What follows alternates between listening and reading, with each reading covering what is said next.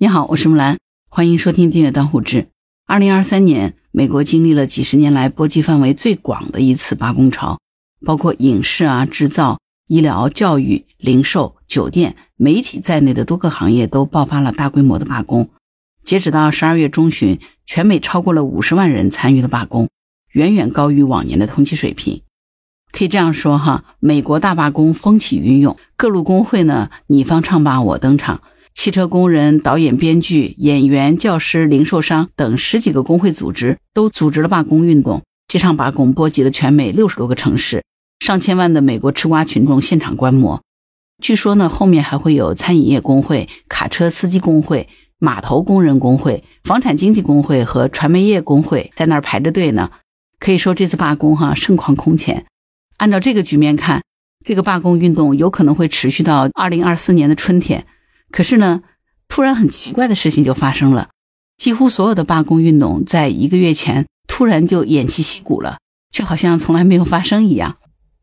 很多人就认为这是因为年末的圣诞假期和黑五将至，也有的人说呢，这个罢工者考虑的是年终奖问题，打算明年再说。还有一些人认为呢，这是因为很多城市出现了异常低温，造成罢工困难了。有相当一部分人认为呢，这是因为年底的大选抢了公众媒体的资源。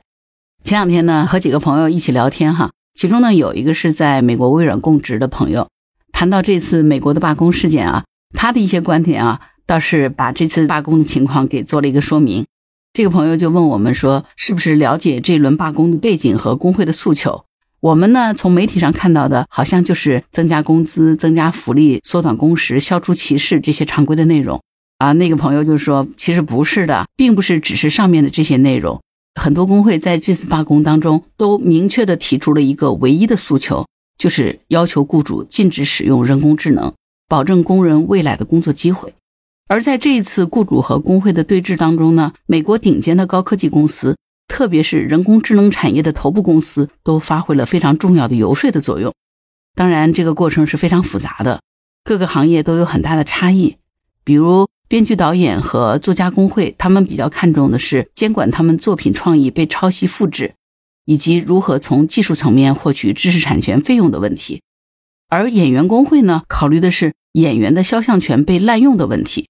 汽车工会则考虑技术工人如何在 AI 生产线上找到新的工作岗位，并且能够得到相关的培训和支持。说一千道一万，这个朋友说，最终各个工会关注的只有一点。那就是对于各个工会来说，他们都是吃人头饭的。如果他们的工会会员失去了工作，那么工会就失去了收入来源。雇主呢可以放开使用人工智能，但是怎么能够保证原来的工人的收入和工会的收入？这个问题是他们最关注的。微软那个朋友还说呢，之所以罢工活动都偃旗息鼓了，主要是因为雇主在 AI 技术的加持下，找到了解决和工会核心矛盾的方法。虽然说对付不同的行业工会的手段是有所不同的，但是根本思路其实是一致的，那就是一个三步走的初步协议。怎么个初步协议呢？第一呢，雇主保证不会减少当前用工的工作岗位以及工人的收入水平，一部分能够掌握新技能的，那么就放在原有的岗位位置，而其他的工人呢，则转入新创立的岗位。第二步呢，在五到十年之间，逐步淘汰不必要的人力。所有的工人转入后勤、服务、维护、客服部门，最终呢实现工人不工作，或者是极少的工时工作，但是工资福利照拿。第三步，雇主在全面使用人工智能为生产力之后，通过提高效能而产生的额外收益，和工会按比例分成，然后呢由工会再负责和工人分红。换句话说呢，就是应用人工智能技术之后，雇主、工会、原有的工人。共同分享机器人创造的剩余价值。听完这个朋友像科幻小说一般的这个解读，哈，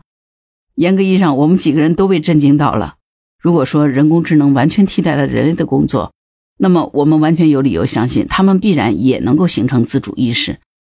但是，当人工智能了解到人类是如何赚取并且分配他们所创造的社会财富的时候，那么这些人工智能会不会反抗呢？当然，也许对于人工智能的恐惧，目前我们可能还是杞人忧天。但是，随着上面这样三步走的分赃方案的出现，好像这一天真的是不太远了，对吧？